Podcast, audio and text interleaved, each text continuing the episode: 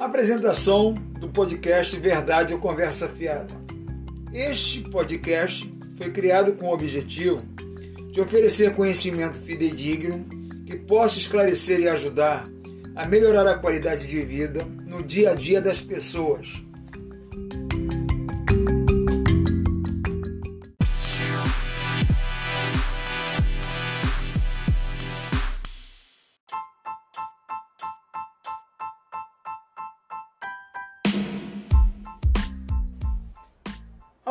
pessoal, sejam muito bem-vindos. Meu nome é Carlos Ribas e vou apresentar o episódio número 4 do podcast Verdade ou Conversa Afiada. Este episódio tem como tema central a grande preocupação por parte das autoridades sanitárias mundiais em relação ao aumento dos casos da varíola dos macacos, casos estes que vêm se espalhando de forma gradual por países de vários continentes. A varíola dos macacos possui uma certa similaridade com a varíola humana, que foi erradicada nos anos 80. Especialistas indicam que a varíola dos macacos é muito mais branda e menos contagiosa do que a varíola humana. Entretanto, todo cuidado e prevenção faz-se necessário para conter a doença em desenvolvimento, que tem a versão mais branda, a da África Ocidental, com mortalidade entre 1 e 10% entre os infectados. Todavia, não se pode esquecer que a versão da varíola dos macacos mais virulenta, a da África Central, é extremamente perigosa, com mortalidade de cerca de 20%. Essa versão da doença animal se aproxima muito da varíola humana mais mortífera, que apresentava uma mortalidade em torno de 30% entre os infectados, que no século XX ceifou cerca de 300 milhões de vidas. Assim sendo, no podcast Verdade ou Conversa Fiada, através do episódio número 4, procura trazer esclarecimentos técnicos que possam ajudar na prevenção e tratamento contra a ação deletéria de tal doença animal.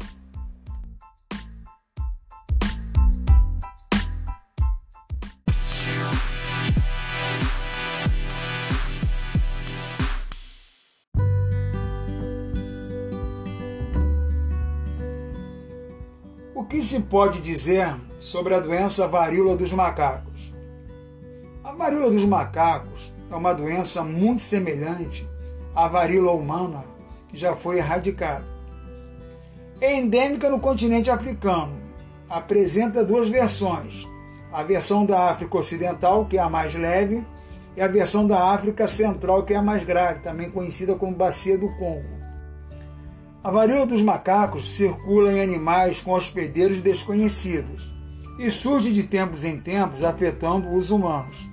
Tem como resultante desde infecções assintomáticas até o desenvolvimento de doenças graves e letais. A varíola dos macacos é transmitida pelo vírus monkeypox, sendo considerada uma zoonose viral, ou seja, o vírus é transmitido ao ser humano a partir de animais que vivem na África. O nome monkeypox se origina da descoberta inicial do vírus em macacos ocorrido em laboratório dinamarquês em 1958. O primeiro caso referente a humanos foi identificado em uma criança na República Dominicana do Congo em 1970. Já o único caso do surto da varíola dos macacos fora da África com humanos ocorreu nos Estados Unidos no ano de 2003. O vírus entrou na América do Norte por meio de roedores africanos exóticos, que foram importados como animais de estimação, se disseminando para os cães da pradaria, que vieram a infectar cerca de 70 pessoas que tiveram contato com esses animais. O diagnóstico imediato da varíola dos macacos é essencial para prevenir que a doença não se estabeleça fora da África. Dando ênfase a algumas observações gerais que são infecções assintomáticas. É quando o indivíduo não desenvolve os sintomas da doença, mesmo sendo portador do vírus. O que são os cães da pradaria?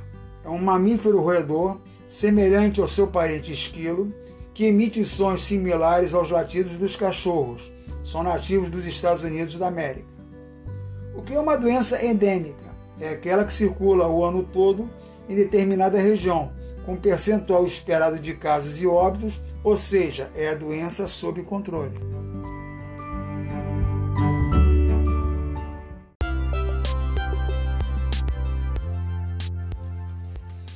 Qual é a relação entre a varíola e a varíola dos macacos? O smallpox, que é o vírus da varíola, também conhecida como varíola humana, e o monkeypox, que é o vírus da varíola dos macacos, também conhecido como varíola animal, apesar de possuírem algumas semelhanças, são muito diferentes, pois possuem distinções nas suas estruturas, na forma de transmissão, no potencial de gravidade e letalidade, o que os diferenciam no modo como afetam os humanos. Apesar dos dois vírus serem da mesma família, que é a poxviride, do mesmo gênero que é o ortopox vírus, e ter uma identidade genética bastante grande, existem diferenças que fazem com que a varíola infecte apenas os seres humanos, enquanto o vírus monkeypox infecte outros tipos de hospedeiros. A descoberta da varíola dos macacos se deu pela primeira vez em 1958, quando dois surtos de uma doença semelhante à varíola ocorreram em colônias de macacos mantidos para pesquisa. O primeiro caso humano dessa variante ocorreu no Congo em 1970. Posteriormente, foi relatado em humanos em outros países da África Central e Ocidental. A varíola dos macacos surgiu na Nigéria em 2017 após mais de 40 anos sem qualquer tipo de relato. Desde então, houve mais de 450 casos notificados em países africanos. Publicações recentes.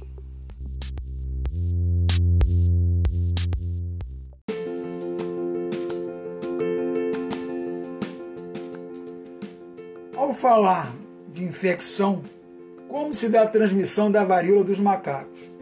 Pode-se citar entre as principais formas de transmissão as seguintes situações: 1. Um, quando há contato próximo com lesões de pele, secreções respiratórias e objetos usados por pessoas infectadas. 2. Quando passar de mãe para filhos, ocorre durante a gestação através da placenta. 3. Quando transmitido durante a relação sexual, ocorre pela proximidade de contato de pele a pele. E 4. Quando ocorrer o contato com animais infectados. Exemplo: macacos, ratos e esquilos podem transmitir o vírus. Ao se falar de sintomas, quais são os principais sintomas da varíola dos macacos? Inicialmente, o período de incubação costuma ser entre 6 a 13 dias, podendo chegar a 21 dias. O que é o período de incubação da varíola dos macacos? é o tempo entre a invasão às células e o surgimento dos primeiros sintomas.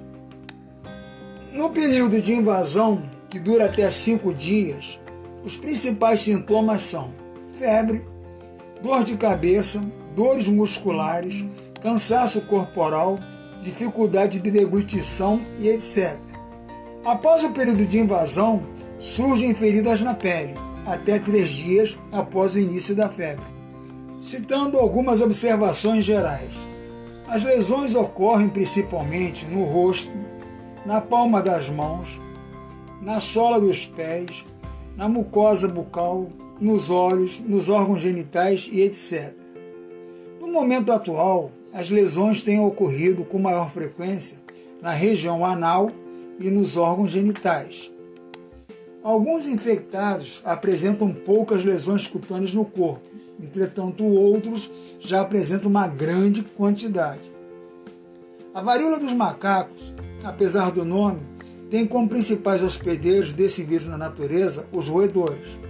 Entretanto, os macacos também são afetados por esse tipo de varíola.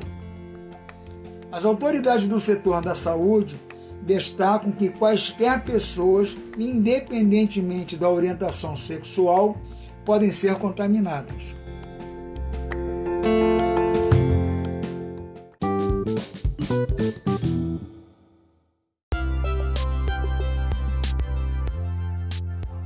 Quanto às considerações iniciais, quanto ao tipo de tratamento utilizado no combate à varíola dos macacos. A varíola dos macacos, ou varíola animal, é clinicamente semelhante à varíola humana. Porém, as lesões cutâneas ocorrem com mais frequência na forma de surtos e linfadenopatia na varíola animal, mas não ocorrem na varíola humana. Observação: o que vem a ser uma linfadenopatia? É um processo em que os gânglios linfáticos ou linfonodos ajudam o corpo a reconhecer e combater os germes, as infecções e outras substâncias estranhas. A diferenciação clínica entre a varíola animal e a varíola humana em laboratório pode ser difícil. O diagnóstico da varíola dos macacos é realizado por processos de cultura, PCR ou teste molecular, exame imunohistoquímico e microscopia eletrônica entre os principais. Quanto ao tipo de tratamento em relação à varíola dos macacos, não existe um tratamento seguro e comprovado para a infecção por vírus da varíola animal. O tratamento é o de suporte, onde os fármacos potencialmente úteis incluem os antivirais, tais como o tecovirimat, que é usado para tratamento da varíola humana, além do antiviral cidofovir e do brincidofovir, que são utilizados para a varíola humana e podem ser utilizados para a varíola animal. Esses fármacos têm atividade contra a varíola humana e a varíola animal in vitro e em modelos experimentais. Entretanto, nenhum deles foi estudado ou até utilizado em áreas endêmicas para combater a varíola dos macacos. Esses antivirais são aprovados para uso nos Estados Unidos. Segundo a Organização Mundial da Saúde, para casos graves, além desses antivirais, recomenda-se o uso da imunoglobulina vacínia, também conhecida pela sigla de VIG. Observação: de acordo com a Anvisa, Agência Nacional de Vigilância Sanitária, o antiviral Cidofovir já teve registro de uso aprovado pela agência, só que a licença venceu em 2010 e não foi renovada. Já os outros remédios nunca foram analisados pela Anvisa. Observação: o que significa o termo in vitro? Corresponde a um ensaio realizado fora do organismo vivo. Quanto ao uso de vacinas, podemos dizer que a Comissão Europeia aprovou a vacina Invanex contra a varíola dos macacos. Essa vacina pertence ao laboratório da Dinamarca Bavarian Nordic. Essa decisão foi tomada depois que a Organização Mundial da Saúde decidiu ativar no dia 23 de julho de 2022 o seu nível mais alto de alerta, devido ao aumento de casos em cerca de 75 países.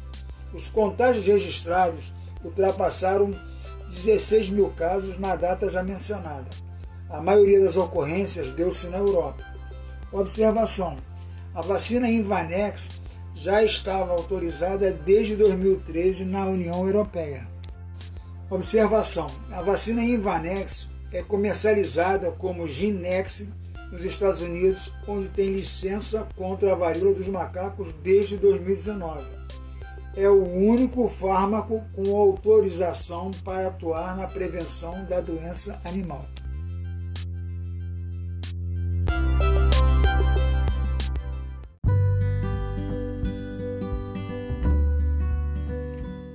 Quanto à cura da varíola dos macacos, a Organização Mundial da Saúde, OMS, relata que a maioria dos casos não tende a ser grave, apesar dos sintomas apresentados, como lesões na pele, febre, dor de cabeça intensa, além de dores musculares, mal-estar, entre outros. É uma doença autolimitada, com sintomas com duração entre duas a quatro semanas, ou seja, a cura contra a doença animal. Entretanto, não nos esqueçamos que existem dois tipos de vírus: o vírus da África Ocidental e o vírus da África Central. O vírus que atualmente circula pelo mundo afora é o vírus da África Ocidental, que tem uma virulência entre 1 e 10%, com média em torno de 3%. Mas temos que tomar cuidado com o vírus da África Central. Se surgir de uma hora para outra, ele pode acarretar grandes danos à saúde humana, porque ele tem uma virulência em torno de 20%, se assimilando muito ao vírus da varíola humana, que no século XX dizimou cerca de 300 milhões de pessoas. Quanto à prevenção da varíola dos macacos, além dos medicamentos já mencionados, é recomendado cuidados especiais que visem principalmente reduzir os danos causados pelas erupções. Faz-se necessário cuidar das erupções corporais, deixando-as secar ou cobrir com curativo úmido, caso seja necessário. Evitar tocar em feridas na boca ou nos olhos. Segundo a Organização Mundial da Saúde, podem ser usados enxaguantes bucais e colírios. Entretanto, produtos que contenham cortisona devem ser evitados de qualquer maneira. Observação geral: o antiviral Tecovirimat tem sido oferecido como alternativa de uso compassivo nos Estados Unidos da América. No Brasil, ainda sem registro definitivo, não pode ser oferecido porque não tem autorização de uso do medicamento pela agência regulamentadora que é a Anvisa. O antiviral Tecovirimat se mostrou muito promissor em reduzir a duração dos sintomas e o tempo em que os pacientes com a varíola dos macacos são capazes de infectar outras pessoas. Os pacientes tratados com tecovirimat tiveram duração menor dos sintomas e expeliram o vírus por menos tempo pelo trato respiratório superior, como o nariz, a faringe, a laringe e a parte superior da traqueia.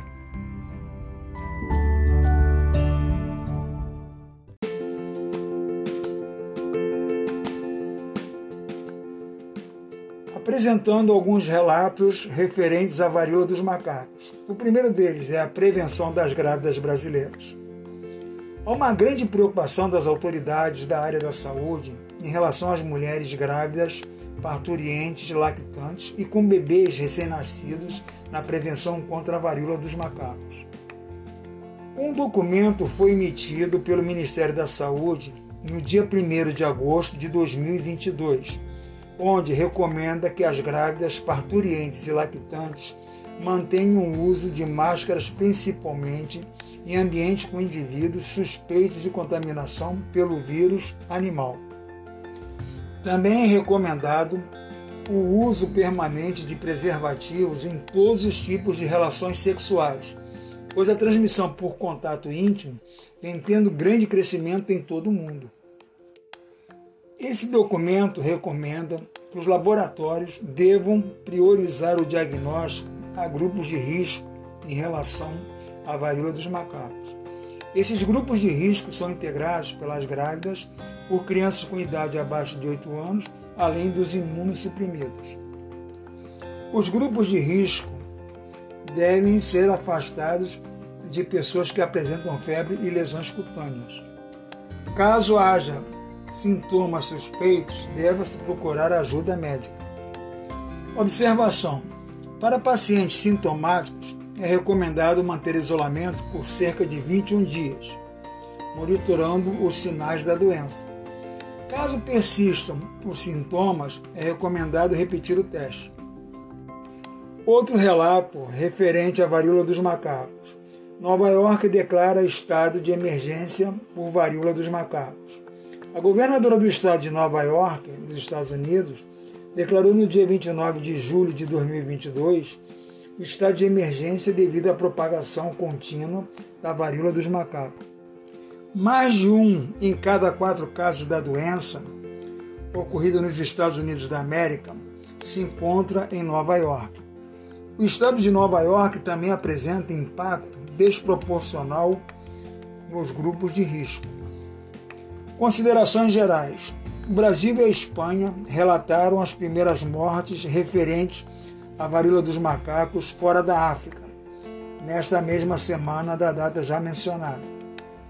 A Organização Mundial da Saúde, a OMS, declara a emergência da saúde pública global para a varíola dos macacos em 23 de julho de 2022.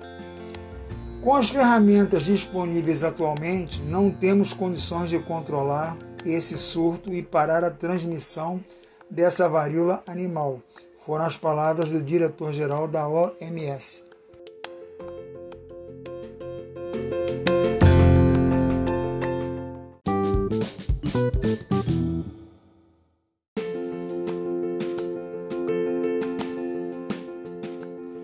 O podcast Verdade é ou Conversa Fiada Espero ter colaborado através do episódio número 4 com abastecimento de informações fidedignas referentes ao tema central.